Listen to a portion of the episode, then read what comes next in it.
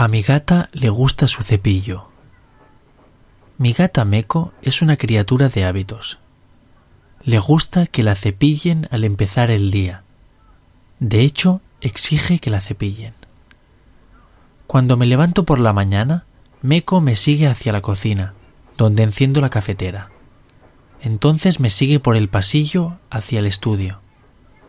Me siento en una silla, recojo el cepillo de gato y empiezo a cepillarle el pelaje. Meco quiere que mantenga el cepillo quieto, así puede empujar su cara contra él, primero un lado y después el otro. Mientras cepillo su pelaje, Meco se queda quieta durante unos cinco segundos y entonces se marcha. Al poco rato regresa para que la vuelva a cepillar. A veces se tumba y se da la vuelta para que pueda cepillarle la barriga.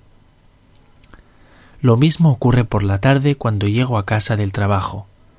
Meco espera que la cepille inmediatamente, al momento.